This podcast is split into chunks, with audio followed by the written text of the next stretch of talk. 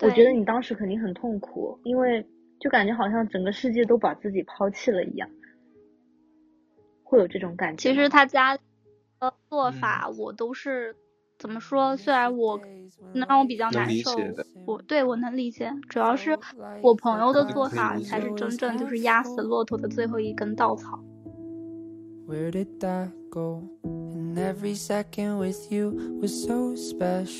Back when we didn't fear the unknowns, but that was long 就特别的无语，对我来说，我宁愿我那点时间我干不好，我何必去吃一顿那样的饭呢？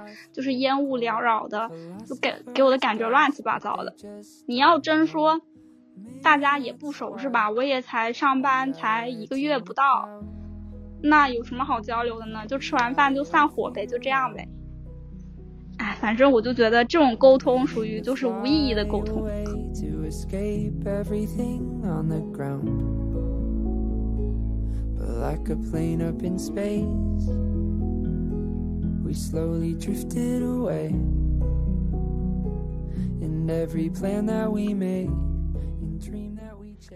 欢迎收听知识美普，大家好，我是 Ryan。大家好，我是江南。今天我们请到了桃子作为我们这期的嘉宾。大家好，我是桃子。欢迎欢迎欢迎。就我来说，认识桃子已经有快十一年了。对，其实呃，我其实说来挺惭愧的。我们之间虽然认识了很久，但是也没有像今天一样坐下来好好的专门的为某个话题聊聊天。对，都没有。我们虽然每年都会见，但是呃，没有这样的机会。今天能请到他，其实我还挺开心的，因为当时我在群里问，然后他。很主动的说，我我可以。对，一般很久没见到老朋友，像这样聊聊天，而且是以这种节目的方式记录下来的话，会很开心，感觉好像回到了以前。嗯，对，嗯，这一期我们是想和大家聊一聊沟通这个话题。对，然后江南，你讲一下为什么我们会做这个话题吧。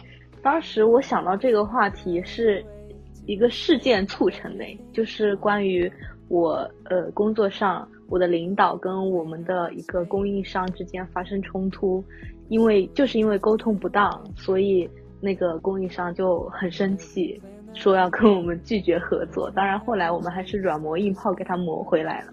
当时我就想着，嗯，好好沟通好像是我们作为社会人，嗯，必备的一项技能。当然，作为学生，作为小孩儿，都要学会好好沟通。这是一个很重要的事情。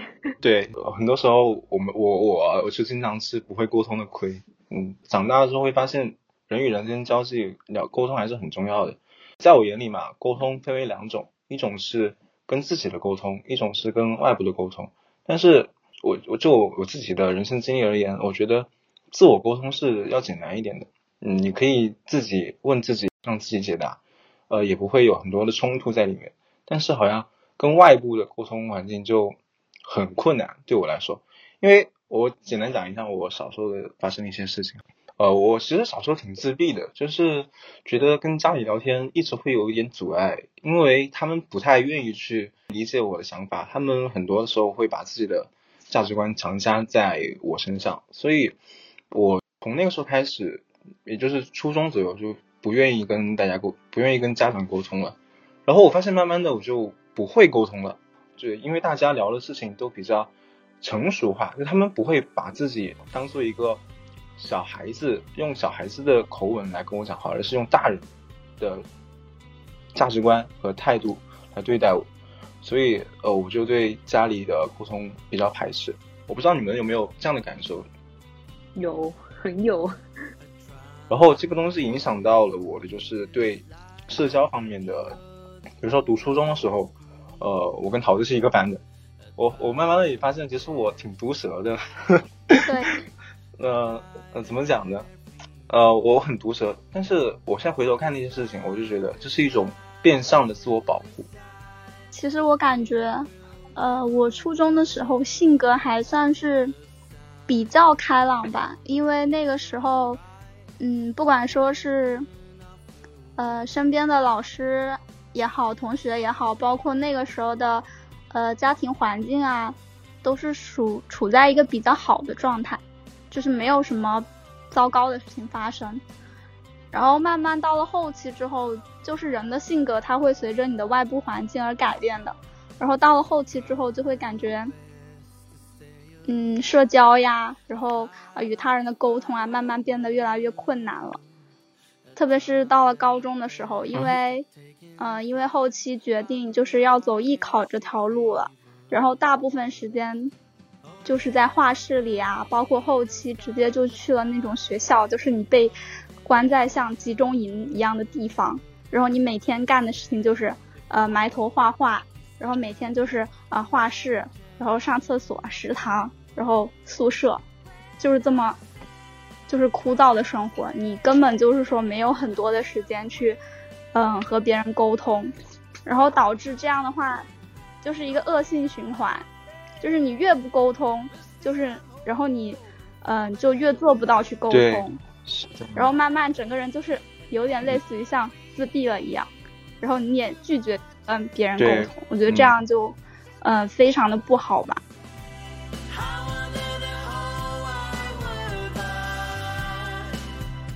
我想问你，你是真的喜欢画画，还是说是觉得它是一个有助于你高考的一个途径呢？嗯，其实前期小时候是有喜欢过的。但是慢慢发现，就是自己也可能也没有什么天分吧，就是要靠努力，然后也没有想过要走艺考，但是还是父母和老师吧，就促成了这一件事情。很多时候都不是我自己的想法，不是出于我本意的。但是现在的话，对，所以你当时是决定不了的，决定不了这些事情，不是我自己能够决定的。嗯，然后我我我有个我有个想到一个问题。呃，因为我觉得哈，比如说我比较喜欢写东西，然后写东西它能够让我觉得很舒服，嗯，它是一种表达欲的宣泄，对我而言。我想问问你，你在画画的过程当中，虽然说没有，虽然说有外界的很多干扰，但是你内心不会因为画画这件事情本身而有一点慰藉吗？不会呀，嗯，怎么说？就是我感觉。就是那段时期吧，整个人是处在一个比较低迷的情况，因为其实也有想过说要和同学一起，就是大家一起努力，一起学习，就感觉当时的想法还是比较天真的吧。然后，但是当时大部分同学他可能都不是南昌本地人，他是呃江西这边其他城市的。然后，首先就是，嗯，怎么说呢？就是你们很难，就是跟他就是处在一个就是感觉就没有一个平等的对话的空间，就他们可能会比较排外，你懂吧？就可能你没有这个意思，但是他们就会就是带一点就是拉帮结派，就是他们几个是一城市的女孩子，他们就会在一起玩。然后特别是如果是你和他们被分到一个宿舍的话，其实有的时候是会受到孤立和排挤的，这个是你没有办法去。你高中是在十中对我高中是在十中，但是后来画室集训的话是在也是在南昌，但是当时呃画室里面学生特别多，就是都是来自不同地方的。嗯，哦，其实我我我我也碰到过这样类似的情况，很多人他们拉帮结派，然后你自己你你就会觉得自己不是里面的人。对我当时也是有一段时间很抑郁。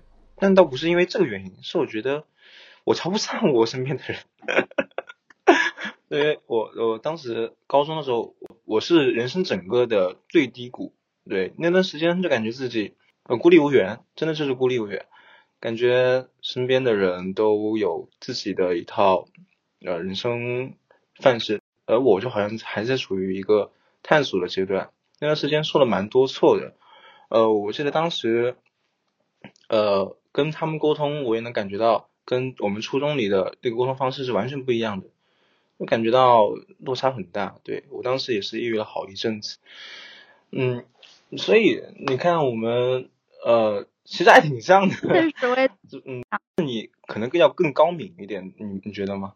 为为什么这么说？高明在哪里？嗯，首先我觉得画画这件事情本身就需要很强的感受力。嗯，确实。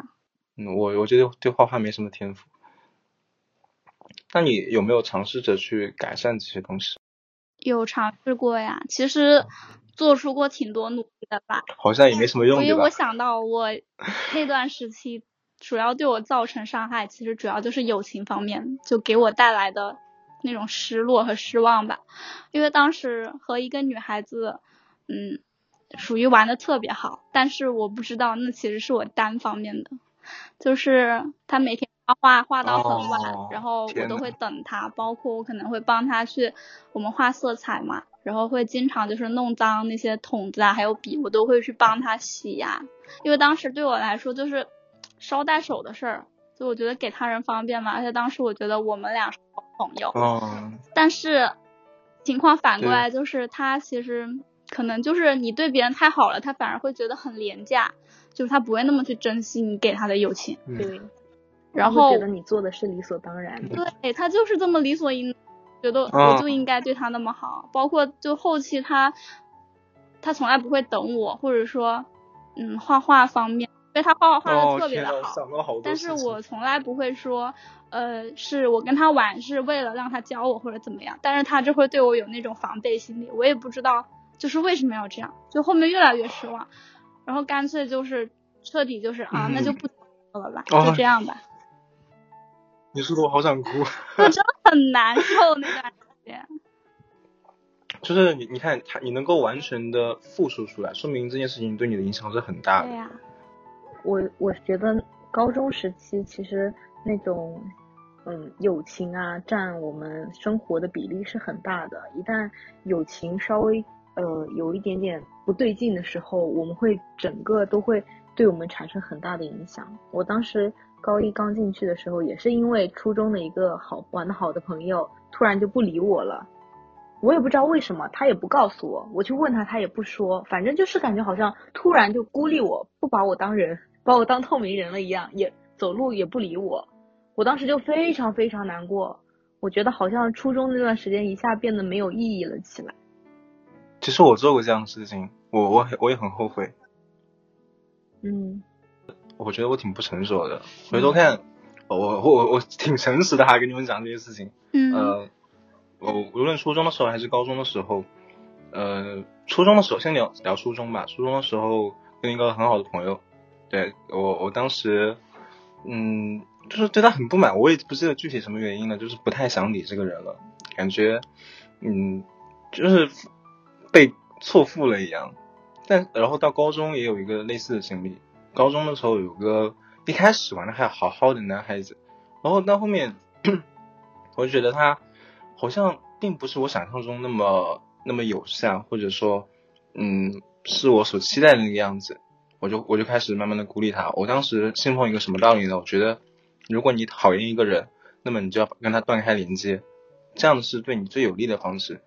但是当我这么多年之后我回头看这些事情，这两件事情，其实。他不不，他不仅仅伤害到的是跟你断开连接的这个人，还有周围的人也是会被受到伤害的，会受到影响的。这个影响是你没有办法避开的，因为人是社交动物嘛。我我我就很能感受到，当时有很多很多人被这被我跟他的关系影响到的。然后为什么我们会影响到他们呢？为什么我们会之间会断开连接那么久，没有人愿意去呃尝试着尝试着把它变好呢？我想过很多，最大一部分原因是因为心里太别扭了。你明明渴望一些东西，但是你就是不讲，你渴望对方懂，这跟亲密关系是一样的。是这样的，但这是不对的，因为不沟通的话，对能够对不沟通是别人不会懂你的意思的。所以又回到了我们的主题，沟通这方面。对，我我们一直在聊这个，这是这是第一个，呃，第二个就是嗯。其实是我们都太爱自己了，真的是我们太爱自己了。很多时候，因为一件小事，我们就容易影响到别的事情，这是一个过度爱护自己的表现。比如说这件很小很小的事情，但是因为你的一系列的思维、思维、思维惯性，把它变成了一个恶劣的事情。也就是说，事情本身不会伤害你，但是事情带来的思考会伤害你，而且你你不讲。我也不讲，到最后的关，到最后的结局就一定是大路朝天，各走一边。而且这个这个反馈一定是要快一点的，你想挽回就一定要快一点。对我我觉得是这样的，还是我回头看这些事情反思得来的。所以现在我我就是觉得，虽然说跟外界沟通很难，但是如果碰到了问题，还是要及时的反应。对我听了你讲呢，我回回想起之前，我觉得他可能。嗯，跟你一样，就是觉得我不是他想象中应该有的那种朋友的样子，因为可能就是他属于那种比较酷的人，就是怎么说呢，各种思想啊什么都会比较成熟一点。他觉得可能在他眼里，我我作为他的朋友来说太幼稚了，所以他就不想跟我走得太近了。而且当时我做了一件很错的事情，就是我因为。被他这样子孤立，所以我孤立了我另一个朋友。我感觉我好像也需要，当时我我的想法很奇怪，我就是突然也不理我另一个朋友了。可能在我想来，我我想象的朋友也不应该是他那个样子的。但其实现在我跟他还是玩的很好。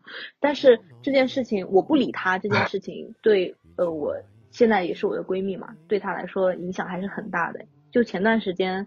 一个多，将近两个月前过年那段时间，我跟他一起喝，呃，喝了一段，喝了个酒，然后喝喝晕的时候，他就聊天，就说每次想到那那段时间都会很难过，很难过，就觉得我为什么要这样子？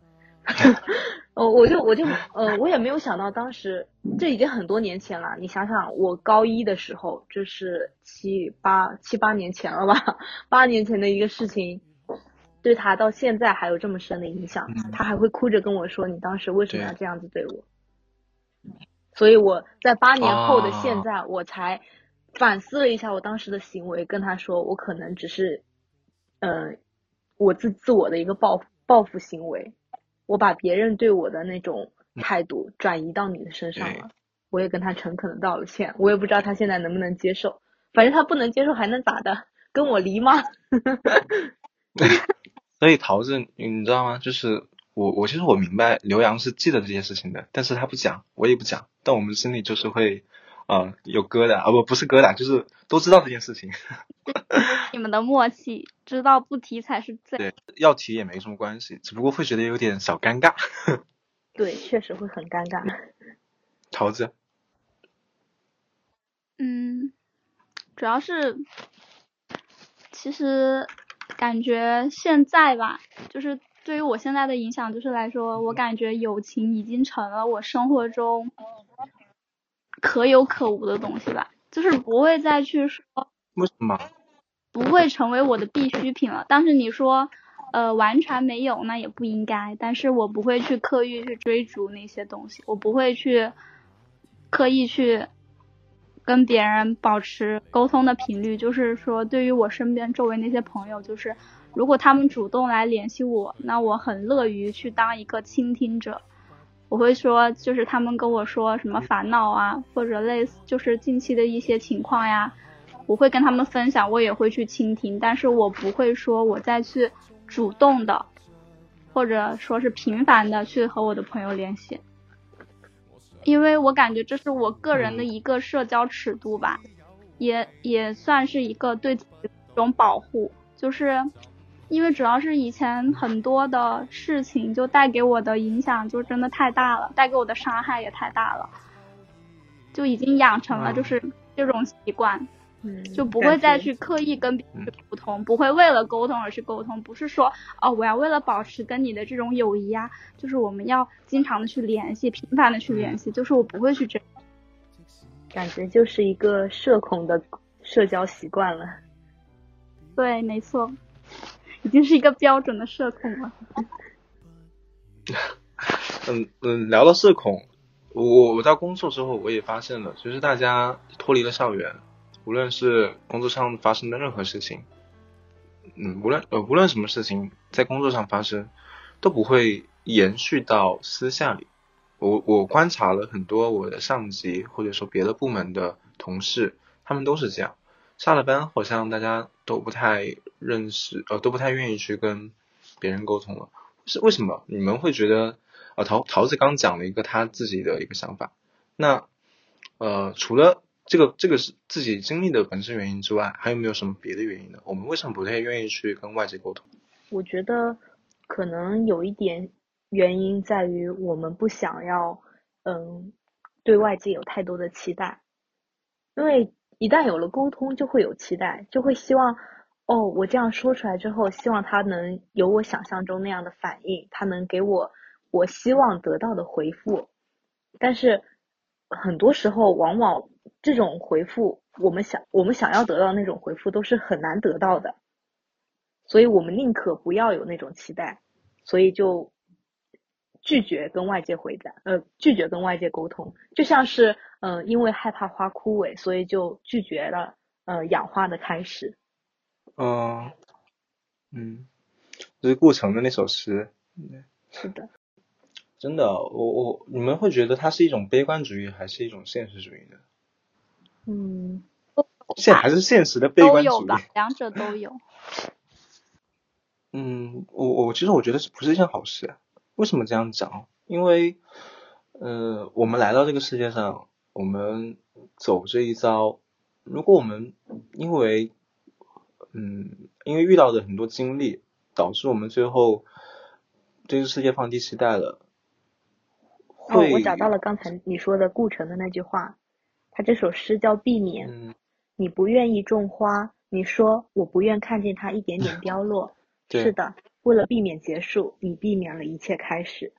对，好像大家都是不太愿意去报提高很多的期待，但我觉得，如果说每个人都是这样的话，对整个社会而言不是一件特别好的事情。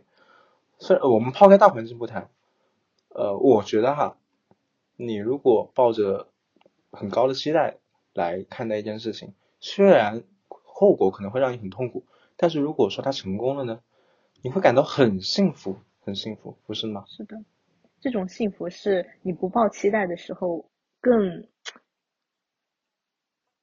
不对，更更容易体会到。那这就是一种惊喜了吧？如果不抱期待的话。对，是的，我突然也想到这个。对，不抱期待是惊喜。其实，嗯，就是你抱期待的话，你会就是说你是希望事事有回应的人，而而你。你的你的放低期待更像是一种逃避吧？我觉得是一种逃避。确实是这样的。你们觉得呢？你一说逃避，我就觉得好像是这样。我真的好容易被说服。嗯，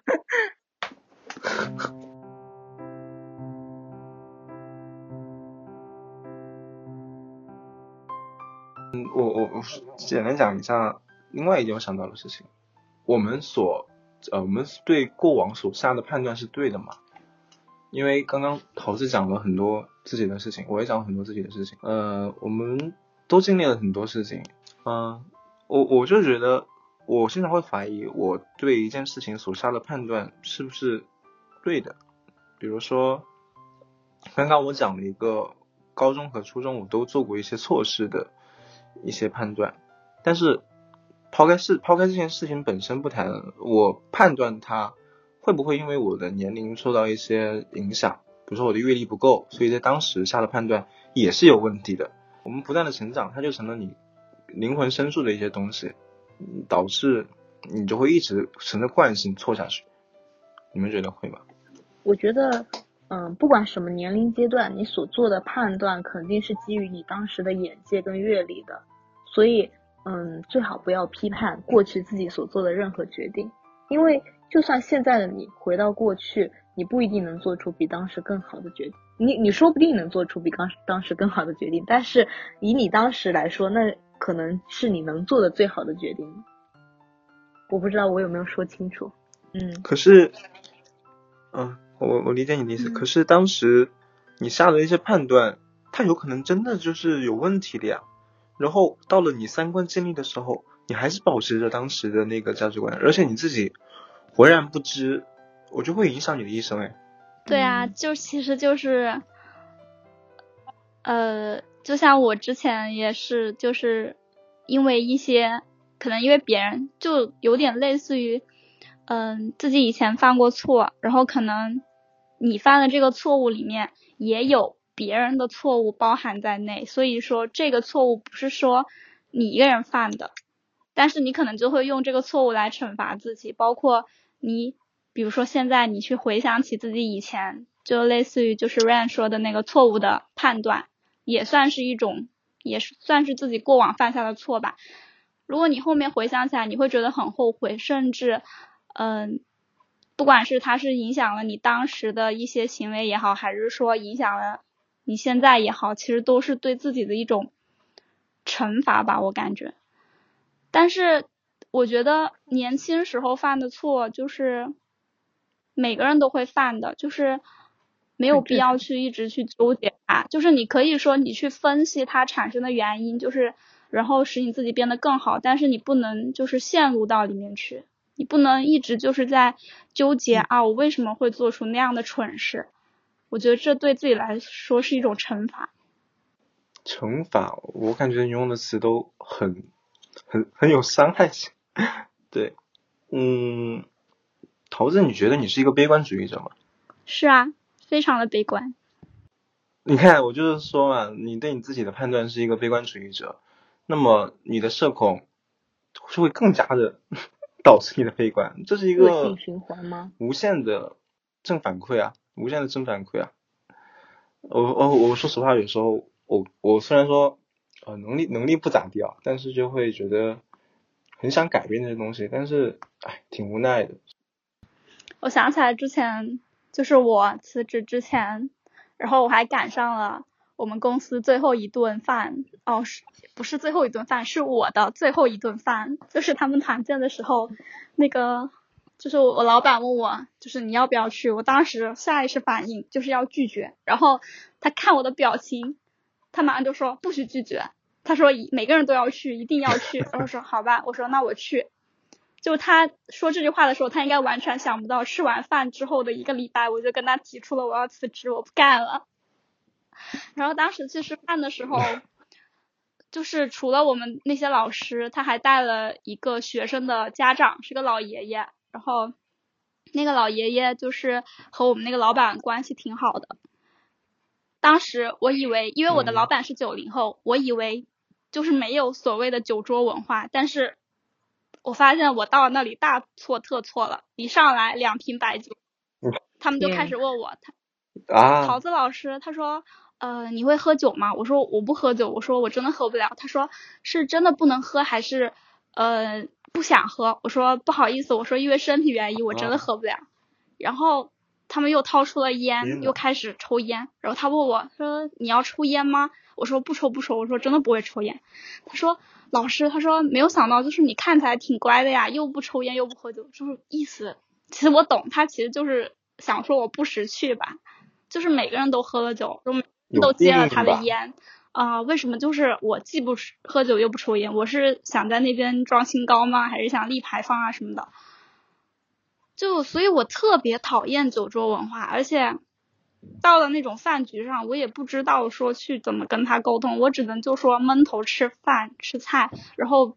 以茶代酒，别人敬我的时候，我回敬回去，我做的尽量礼貌一点。我觉得这已经就是我最大的教养和礼貌，以及对他们的尊重了。但是我没有想到，吃完饭之后，就是那个老爷爷，那个学生家长，他又开始数落我。他说：“他说桃子老师，你这样是不行的呀，就是你这样以后你上了社会，就是你要去怎么跟别人相处呢？而且感觉这一顿饭吃下来。”你不太开心的样子呀？是有哪里觉得不满意吗？我当时就说，我说没有没有，我真的我很满意。我说，我觉得跟大家吃饭，我特别的高兴，特别的开心。然后他就说，从你的表情完全看不出来。我说是因为我的长相原因，就是不是你们的问题，是也是我的问题。我就是当时就想着啊，赶紧结束吧。就是真的以后就是再也不想再就是这样的团建，这样的饭局，我再也不想参加了。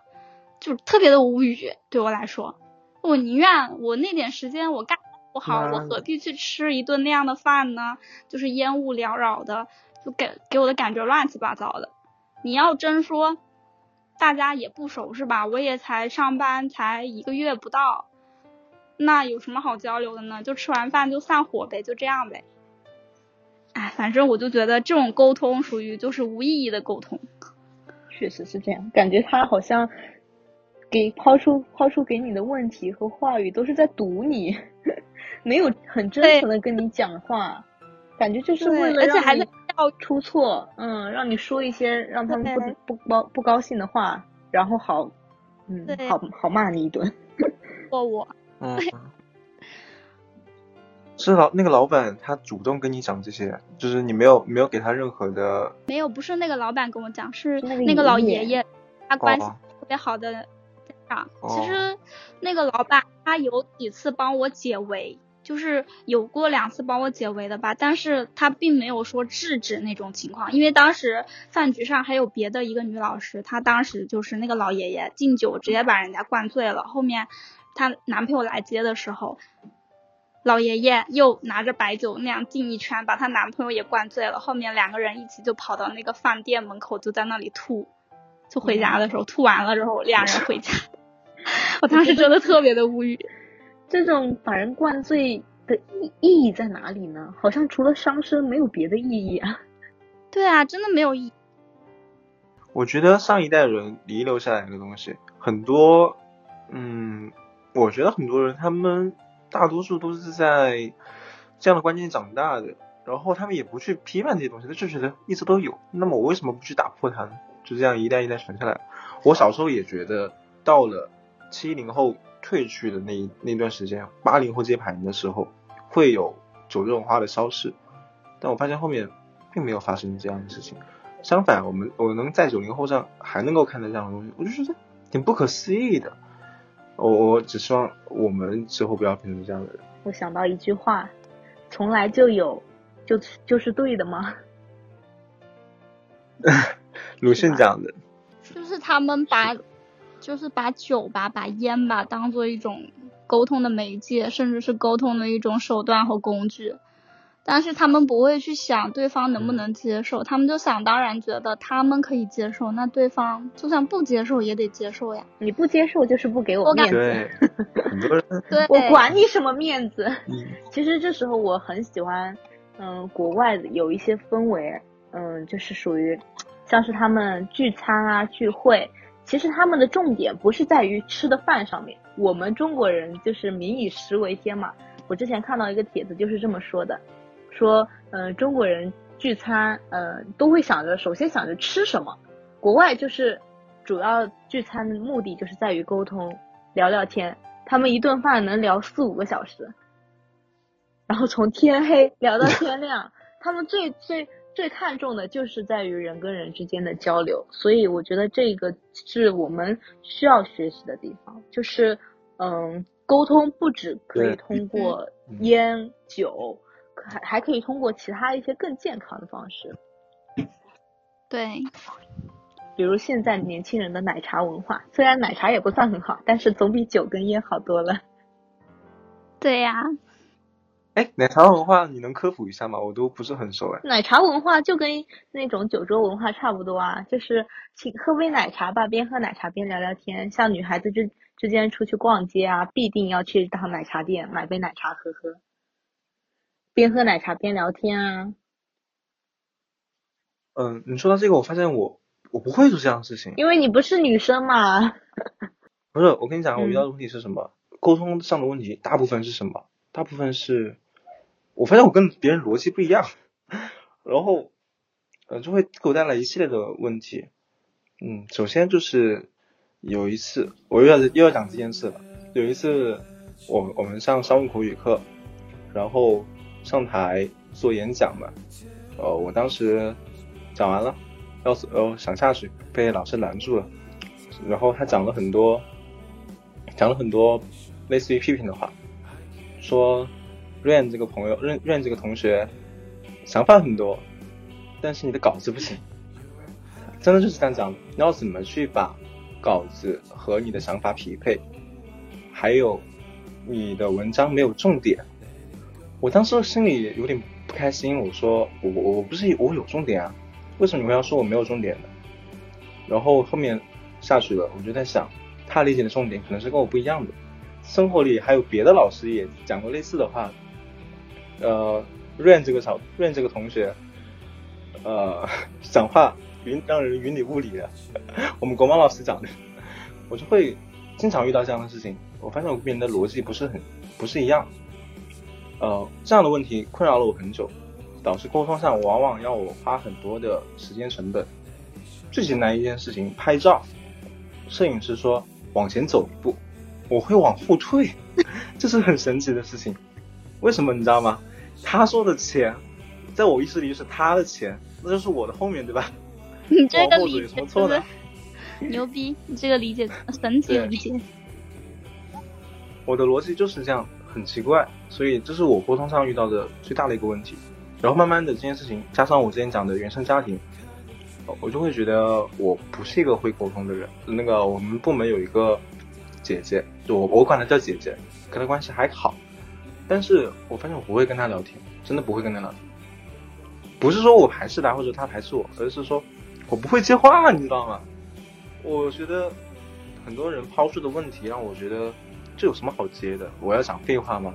我要怎么去？我要怎么去应答这个问题呢？大部分时间我都在想这个，导致一个对话没有办法进行下去。你们会有这样的情况吗？有时候会有啊，但其实废话是沟通中很重要的一部分，确实要讲废话。对，这个需要。这个，对，但是 我感觉我我整个人都是排斥废话的。有人说，等下可能会下雨，我就会想。这不是废话吗？天色都这么暗了。但其实这种对话就可以勾起你说说别的话的那种，怎么说呢？可以延伸一下话题啊，这样就对，这样会有话聊。如果你不说话废话的话，你跟陌生人真的很难聊下去啊。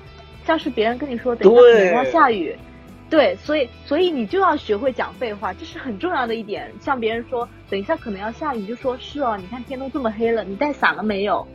就这样子，一点一点给他勾出来。平常像我是合租嘛，所以我室友回来的时候，我会有时候顺带说一句：“哎，下班了。”我这也是废话，是不是？人家不是下班，人家是干嘛？然后他们就说：“对啊，啊，你今天这么早回来。”然后我就说：“对啊，我我今天下班还挺早的，所以我要早点赶做做一个菜。”然后他就会过来说：“你要做什么呀？”就是一点一点废话这样聊起来的，不然人跟人之间沟通会很很像机器人，只追求高效，只追求效率，没有废话的那种沟通是没有人情味的。对，这个其实我发现过，但是很多时候我发现。我身体本能有点排斥这个东西，然后我的主管也认为我是一个不爱沟通的人。我只是不知道该说什么，很多时候就像上次晨曦讲的一样，很多场合你不知道什么该说，什么不敢说，导致我整个人就比较自闭。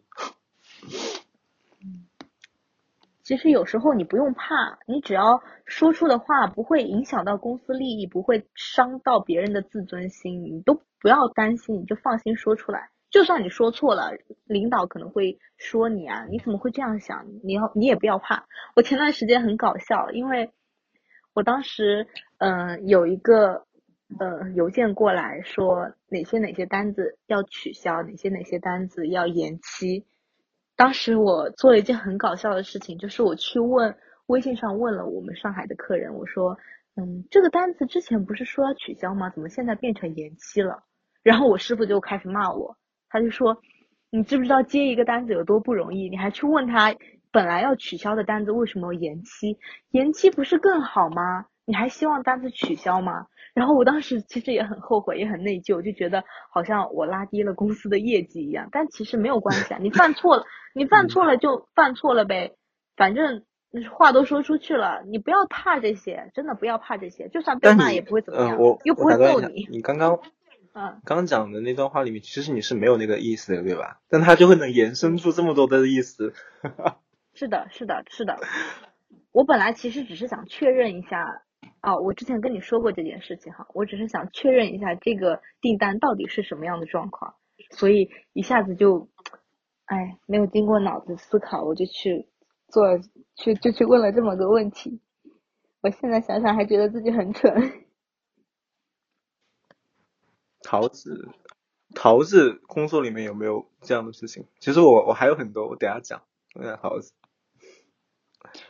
我工作当中基本上我跟老板比较少沟通的吧，除了开会的时候，比如或者说呃需要提交一些什么事项啊，什么呃或者缺少什么物料啊，可能会跟他说一下。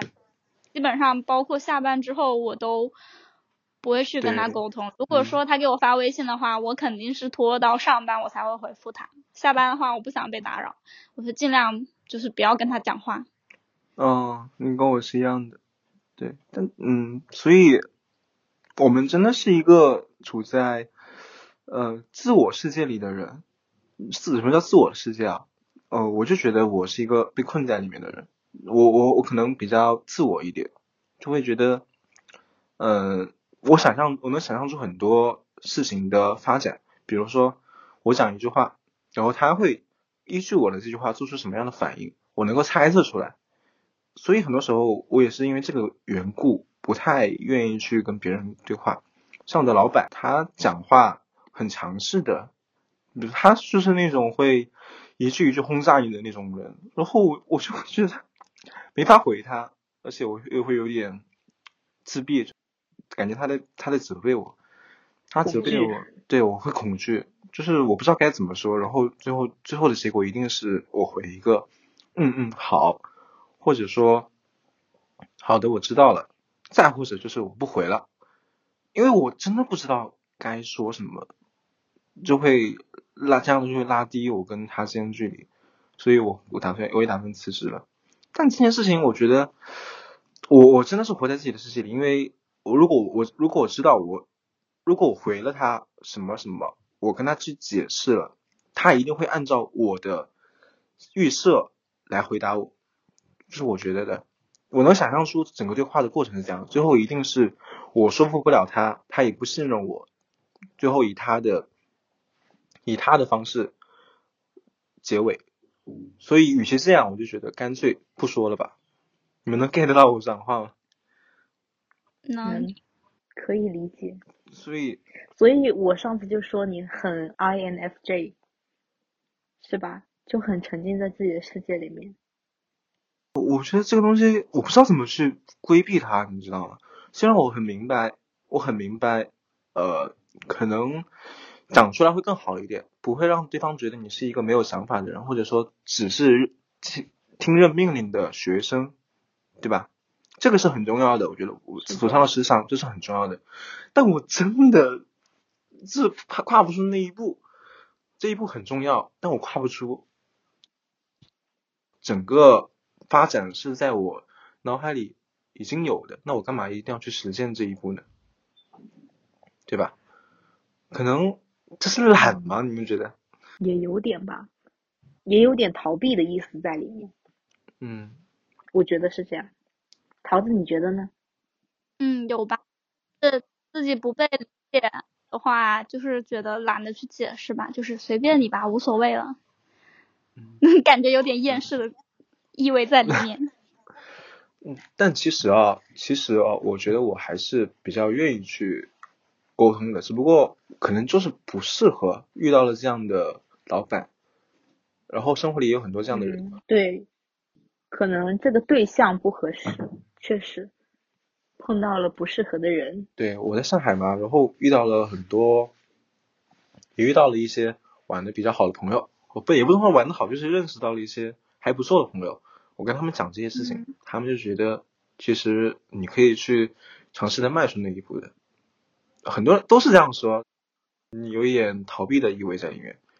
可是我也不觉得他们讲的是对的，我我觉得呃，let it go，let it go，就是只是不适合而已，而不是我逃避。很多时候别人给你下的定义也不一定是对的，这是不是有一点太自恋的感觉？嗯。我感觉还是像我说的，你很 INFJ，就是沉浸在自己的世界里面。其实你的心门好像没有敞开来过，你没有跟别人，就是嗯，很跟你的工作伙伴很真诚的沟通过。虽然工作伙伴是工作伙伴，但其实，嗯，终究到底你还是归根到底你还是人嘛。人的话总有那种自己的意识、自己的意愿的，所以你要把你的想法说出来。这个是很重要的，就算你换了一个可能更适合的人，但是如果你还是保持现在这个状态，就算再适合，也会变成不适合。对。嗯。嗯，桃子，桃子，你觉得你是那种沉浸在自己世界的人吗？是啊，非常是。嗯，可以说来我感觉我，嗯，怎么说？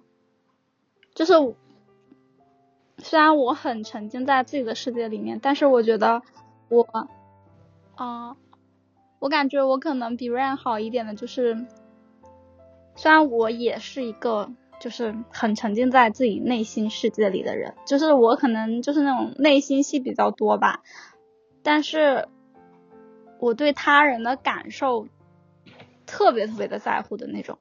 就是我很能够，就是去从，就是换位思考，这个是我的一个优点，但是也算是我一个缺点。对，就是有的时候过于太过于为对方着想了，然后就会导致自己的压力很大，会让自己变得很焦虑。包括你可能，嗯，为人处事，你和别人沟通的时候，你就会想很多，你会会想啊，这句话我讲出来是不是合适的啊？包括可能，嗯。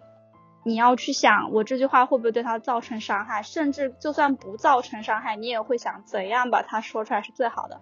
这样就会导致你想的太多了，有一点。对。这样就会一倍，就会让你感觉就是和别人交流是一件很累的事情。是的，共情能力太强的话也会很痛苦，就会很难受。你知道吗？你知道吗？呃，其实我我我觉得是这样的哈，你怎么看待别人，你就怎么看待自己。这句话越想越，我觉得是越想越有道理。为什么哈？你想一想，你为什么会觉得你讲了一句话，对方会生气呢？因为这句话你听到了，你自己会生气。你懂我的意思吗？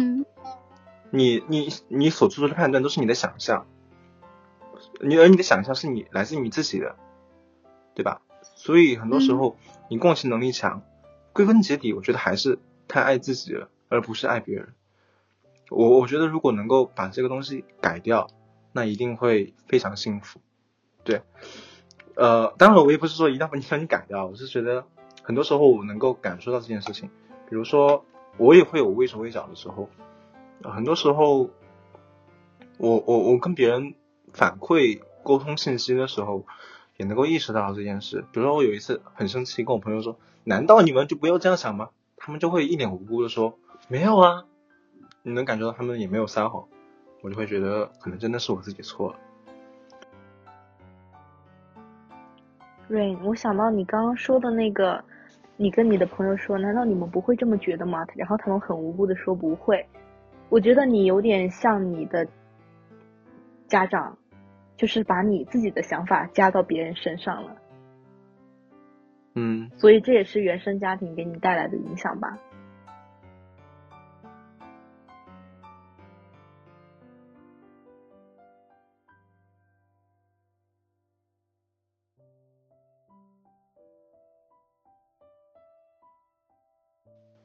所以活得自私一点，其实没有什么不好的。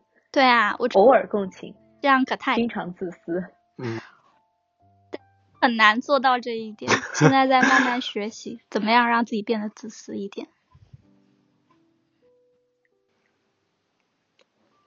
其实我觉得桃子，呃，我认识的桃子，是确实是一个很会为别人着想的人，而且很神秘，你知道吗？我可以跟我可以讲一点。我对你的一些小印象，初中、高中的时候，我那段时间特别抑郁，我就会在媒体上，我不是也不是媒体啊，就是 QQ 空间、微信啊，发很多比较丧气的东西。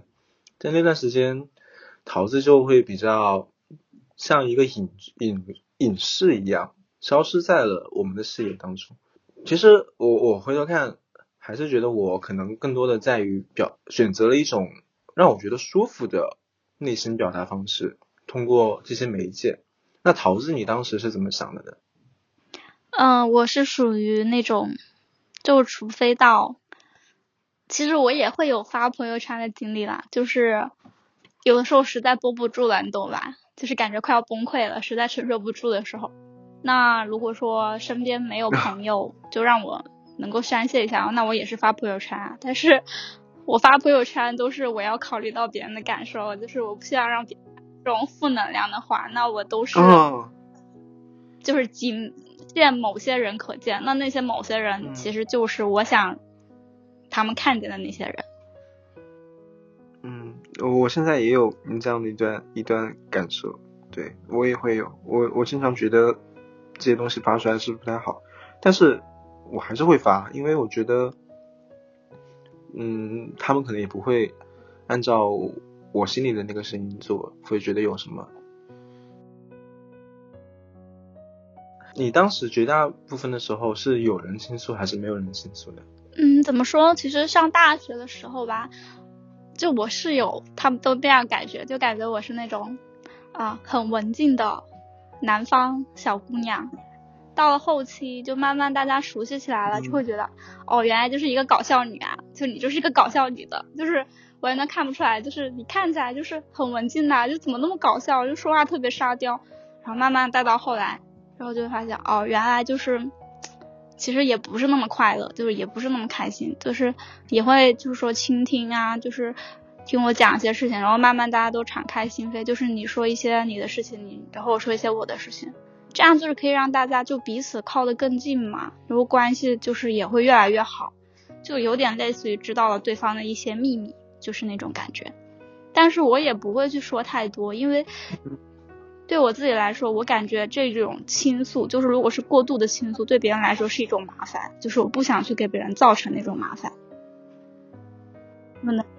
你还有遇到过和你有类似类似体会的女有，我有一个室友，她就是跟我，我觉得我世界上的另一个我，我感觉我跟她从小到大的经历，包括我们的性格都特别像，这一点就使我们成了特别好的朋友，但是。怎么说？就是开始很美好，结局就很悲伤。就是，嗯，现在两个人基本上也不怎么说话了。就是，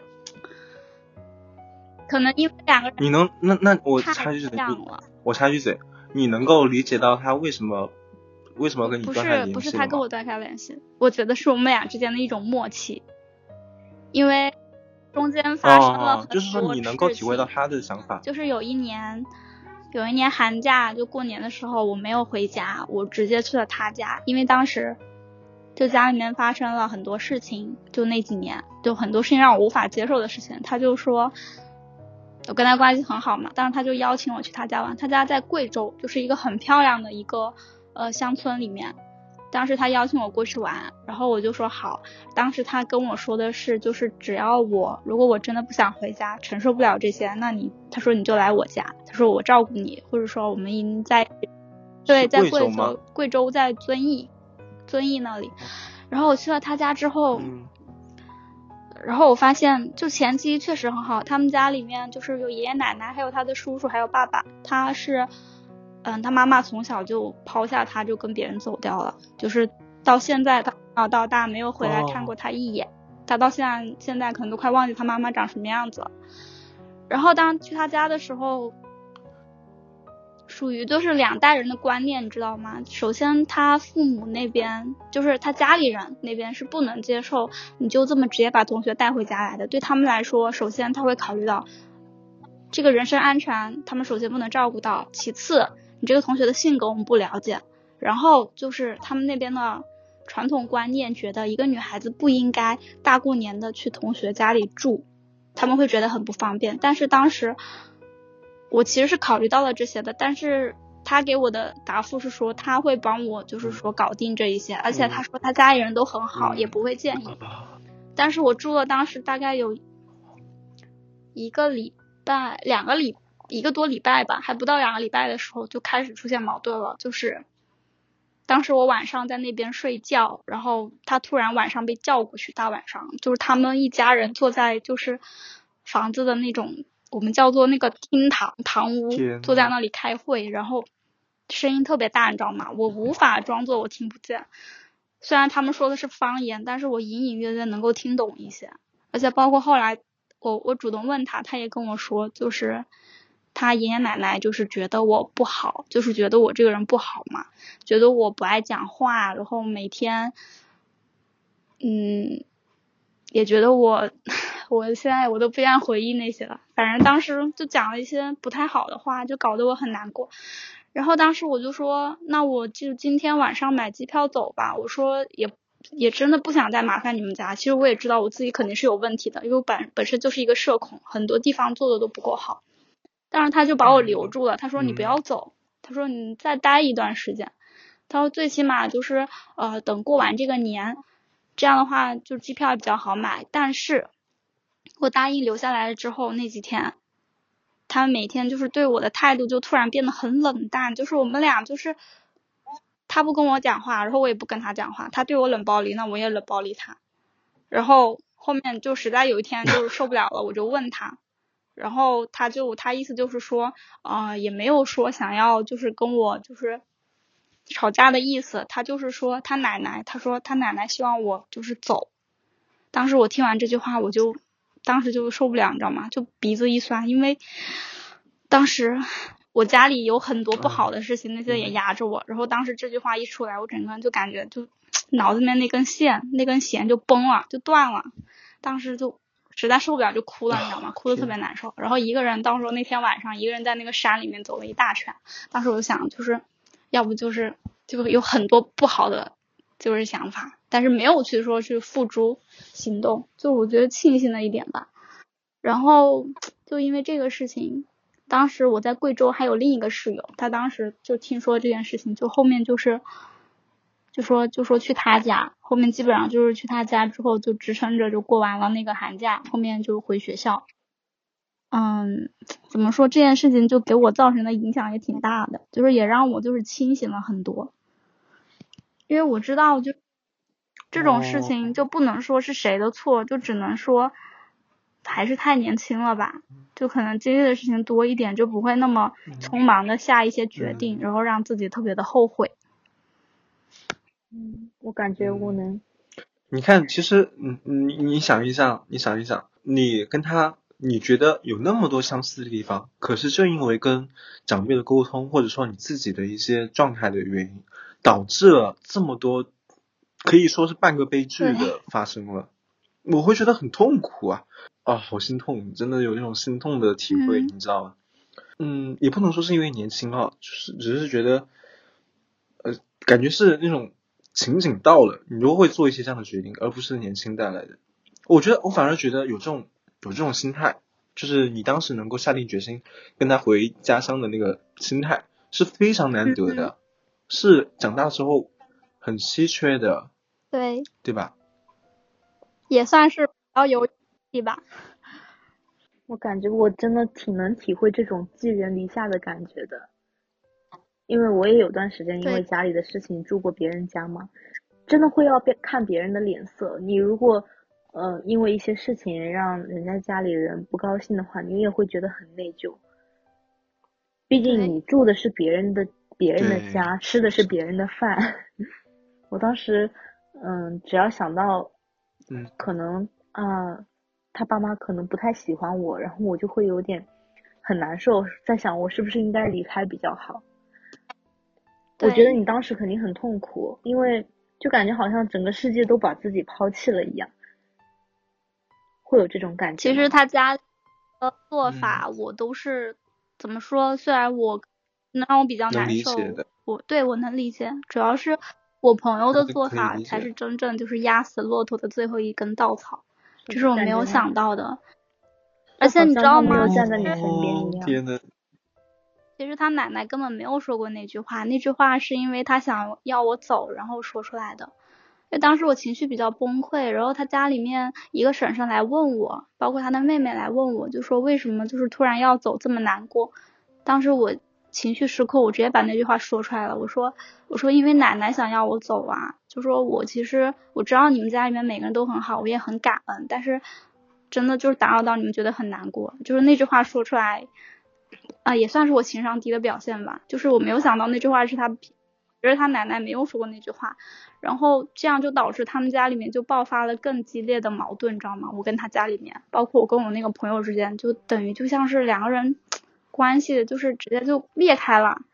就他没有想到我会把这句话说出来，我我也没有想到这句话其实他奶奶根本就没有说过，等于我们两个人之间就还是缺少沟通吧。就是他不信任我，然后也不信任他，导致了。就是悲剧，真的就是悲剧。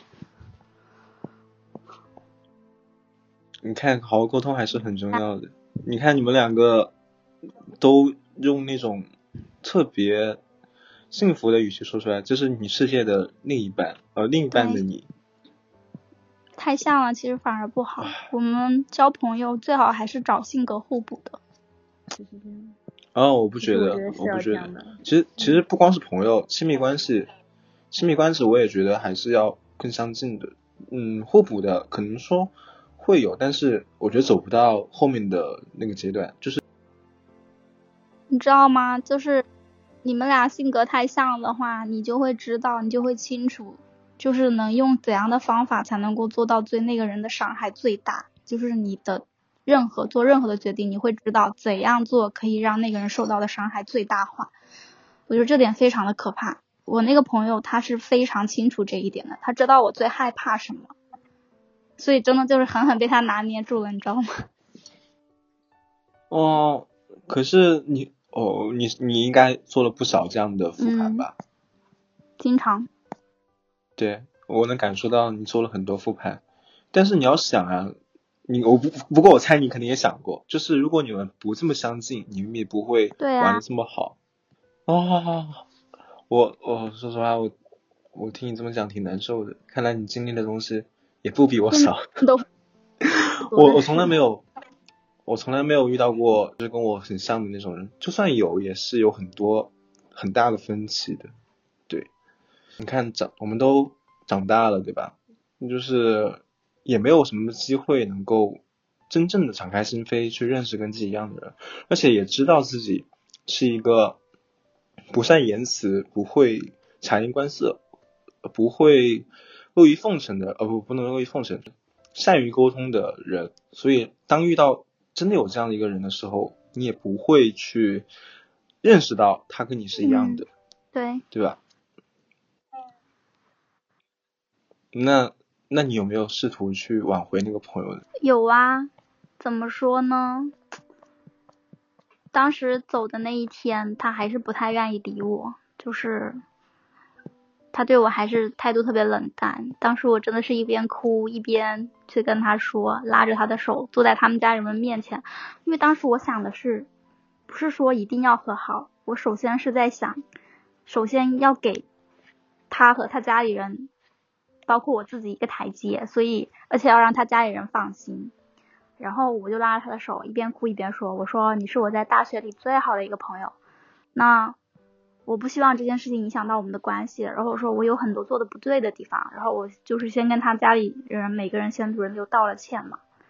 首先要让他家里人放心啊，然后跟他也说别话，对，非常的痛苦。就是我在想，为什么我到底哪里做错了？我做错了真的有这么多吗？我内心在疯狂的呐喊，然后一边又要表面上就是。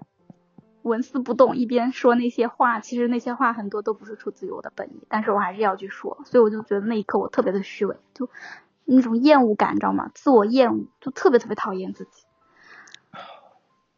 唉，就非常的难受。然后后来回来的时候吧，毕业了之后，他去快毕业的时候，他去武汉那边实习了，然后很多东西都是我帮他整理的，我帮他寄出去，其实真的特别累，但是当时在想。也算是对他的一种回报吧，就感谢他那段时间的收留，就是就帮他把那些东西都整整齐齐的给他整理好，然后给他寄到武汉那里去。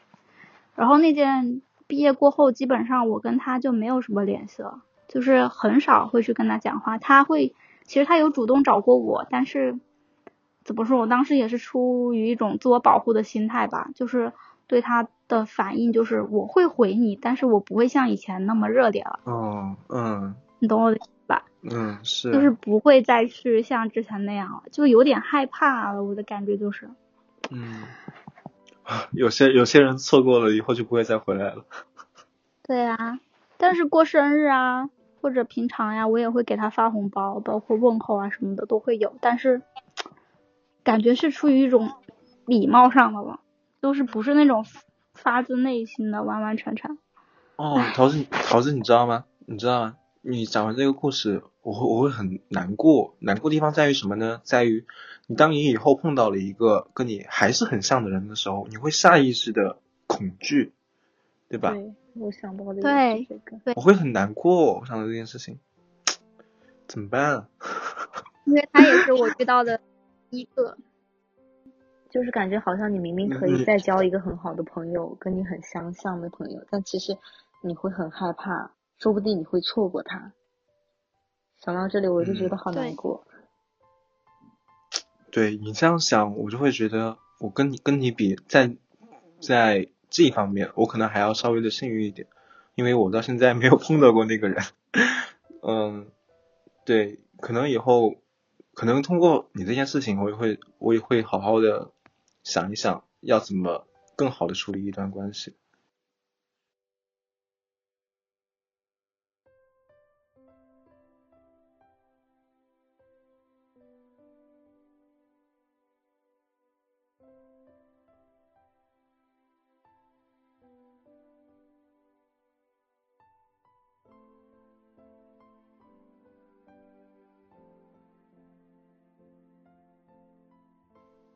很好奇，你你在这些事情经历过之后，你把自己的把自己的标签定义为了一个活在自己世界的社恐人，嗯，对吧？你这是你这个人的标签。那你觉得这是一种接受自己，还是说是一种无奈之举呢？对自己的一种接纳吧，对自己的一种接受。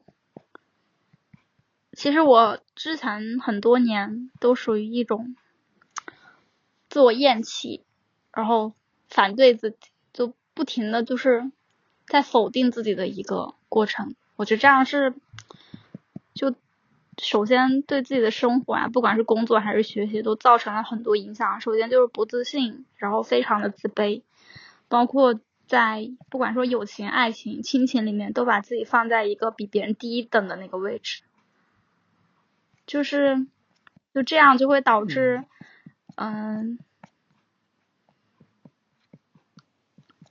嗯，反正就是非常的不好嘛。然后现在的话倒是看的比较开了，就是首先就不会去那样不停的否定自己了，就是对自己的一种接纳。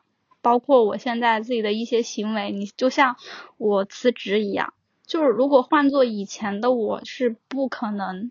会干出这种裸辞的事情，而且还直接就接着连着三次裸辞，因为我会以前我会经常去考虑到一个退路啊或者怎么样，现在的话就不会，就是想做什么就大胆的放开手去做，包括工作上被老板欺负了，那我敢给他发就是被迫解除劳动关系通知书，我去赶，我会去赶劳动仲裁，我会去赶维护自己的权益，就对。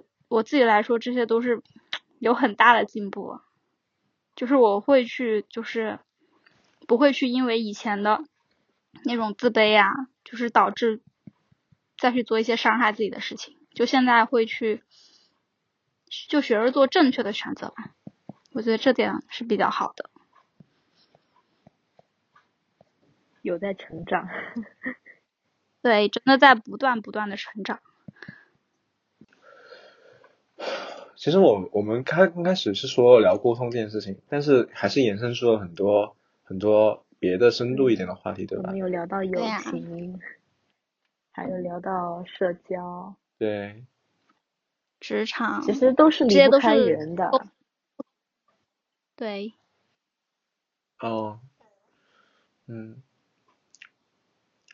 张楠，张楠，你觉得呃？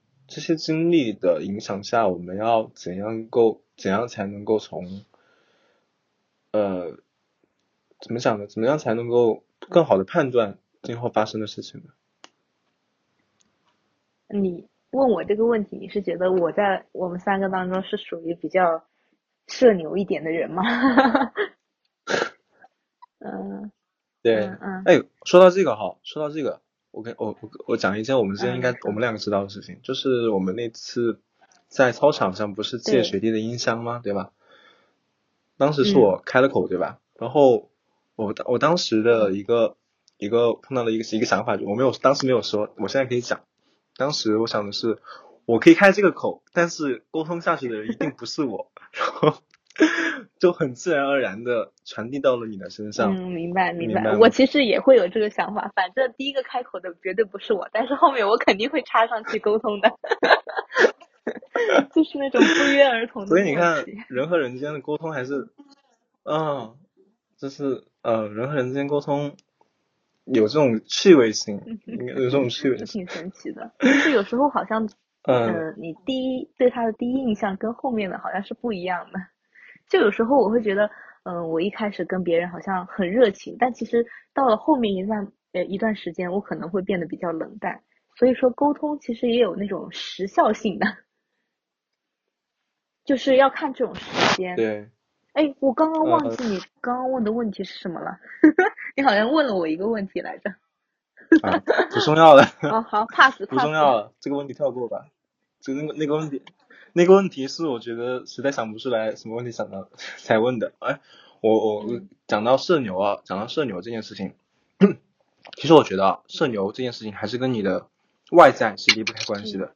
为什么我会这样说？因为我讲一件我比较。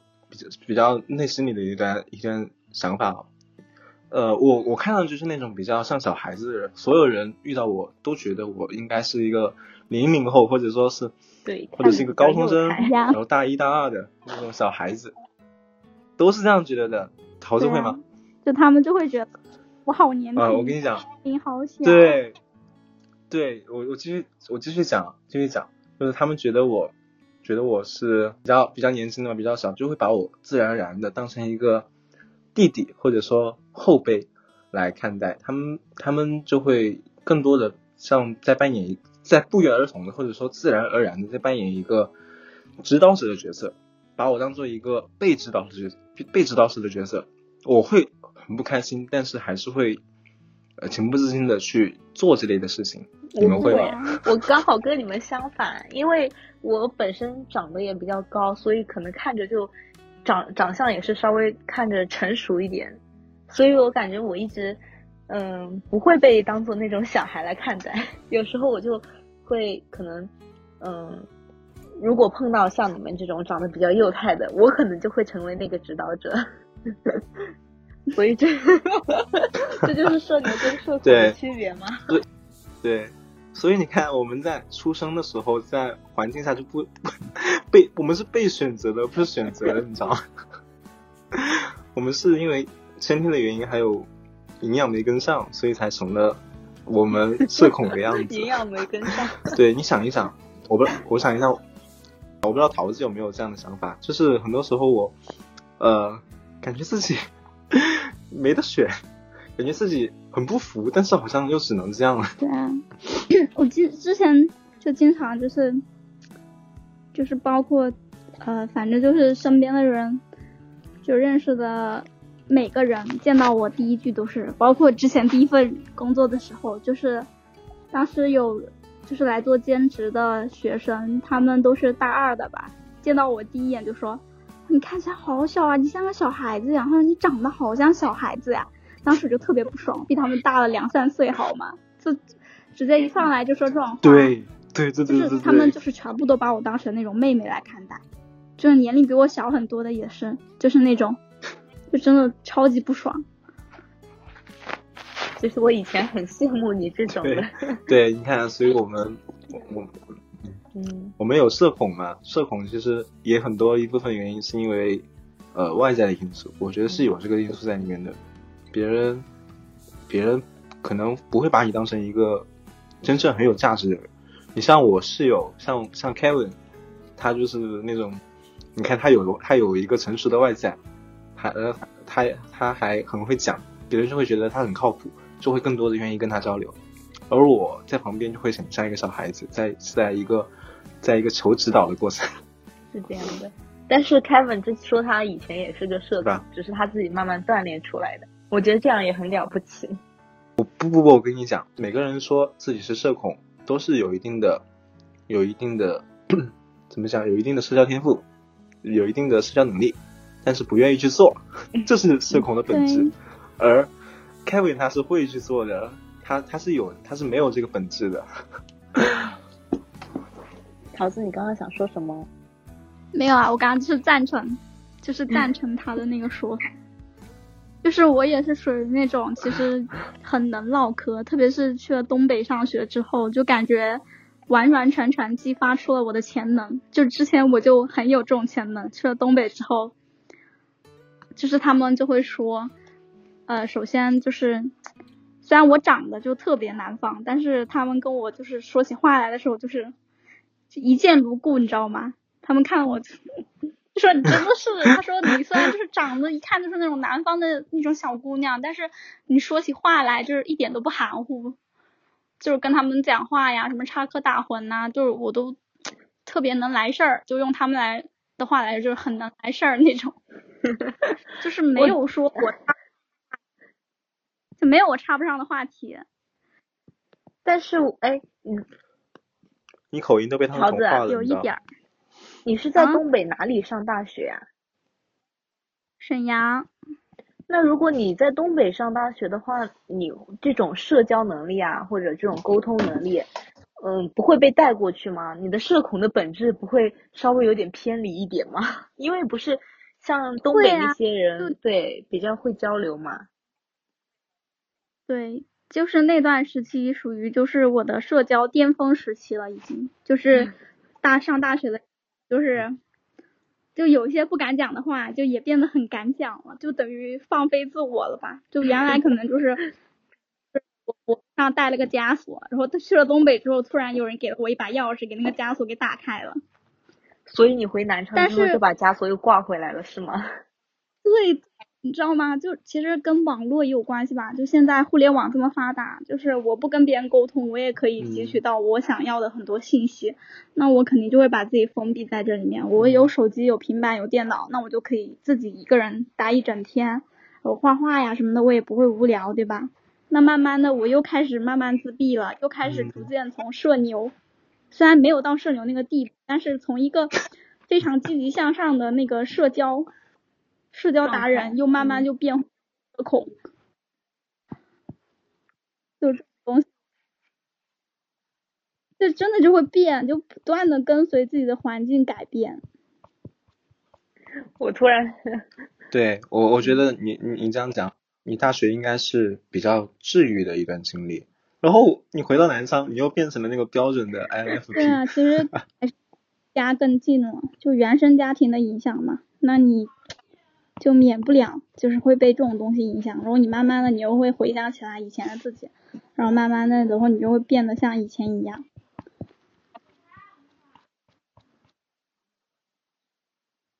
我刚刚想讲的就是，你不是说桃子是嗯很经典的 INFP 吗？我想到我之前的测试结果好像也是 INFP，我突然有点怀疑，我当时是不是跟我当时的状况有关？我在怀疑我是不是需要重新测一次。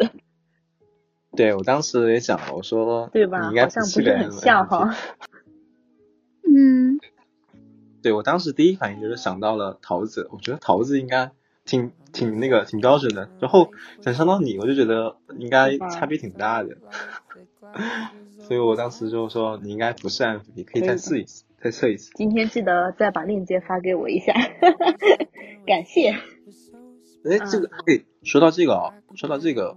呃，我们可能要再做一个哦，不，不是我们啊，就是我想做一个，我想做一个 M MBTI 的一个话题，然后发现好像身边的人对这个都不是很熟悉，因为他最近上了热搜嘛，可以蹭一波热点。确实可以，而且我刷刷软件的时候，我也会刷到这个，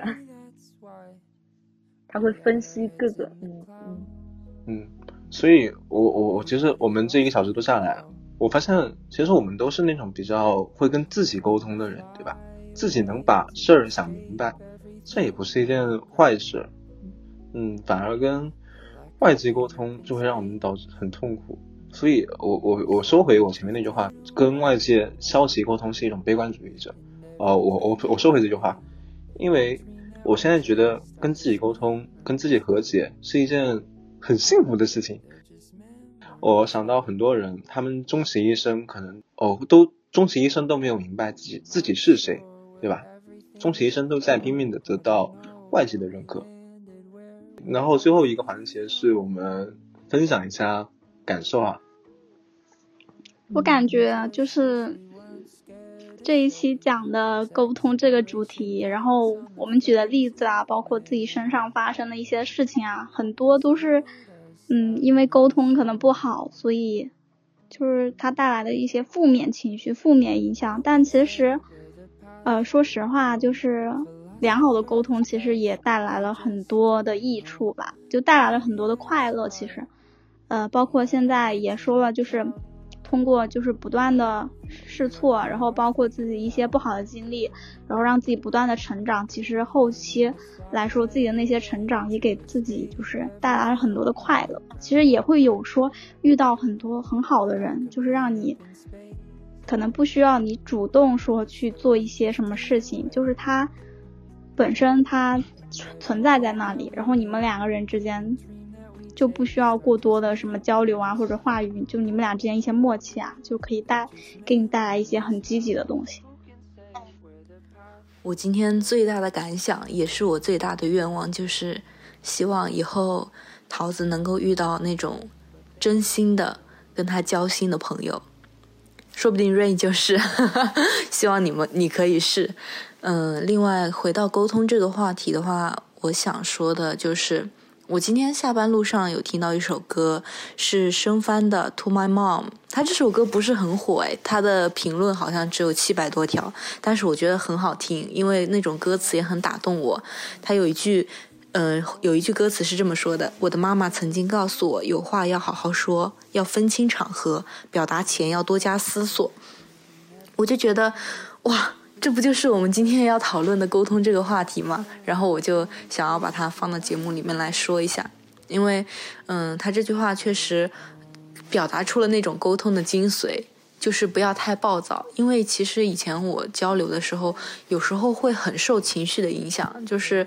会表现出那种嗯我很暴躁的一面，但其实对方根本没有做错什么。有时候我会很后悔这一点，所以嗯我会觉得申帆给我的印象就是那种很成熟的男性，就是会好好沟通，嗯温和的表达自己的想法情绪。所以我觉得如果作为他的女儿啊，作为他的妻子啊，作为他孩子，作为他的妻子，作为他的。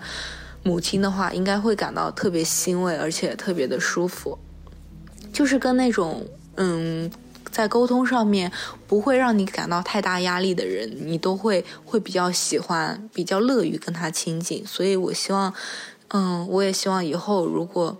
我能够做到这种程度，让身边跟我亲近的朋友觉得跟我相处、跟我沟通是舒服的话，那我这这期节目也相当于是没有白做，我们相当于没有白交流，也也是有学到过东西的。嗯，是这样。好的，这一期的即兴对话到这里就结束了。我们非常感谢桃子的参与，也非常感激有听众能够听到现在。如果说你要你有想对我们说的话，可以通过节目详情里的邮箱或者说微信号找到我。我们下期再见，拜拜。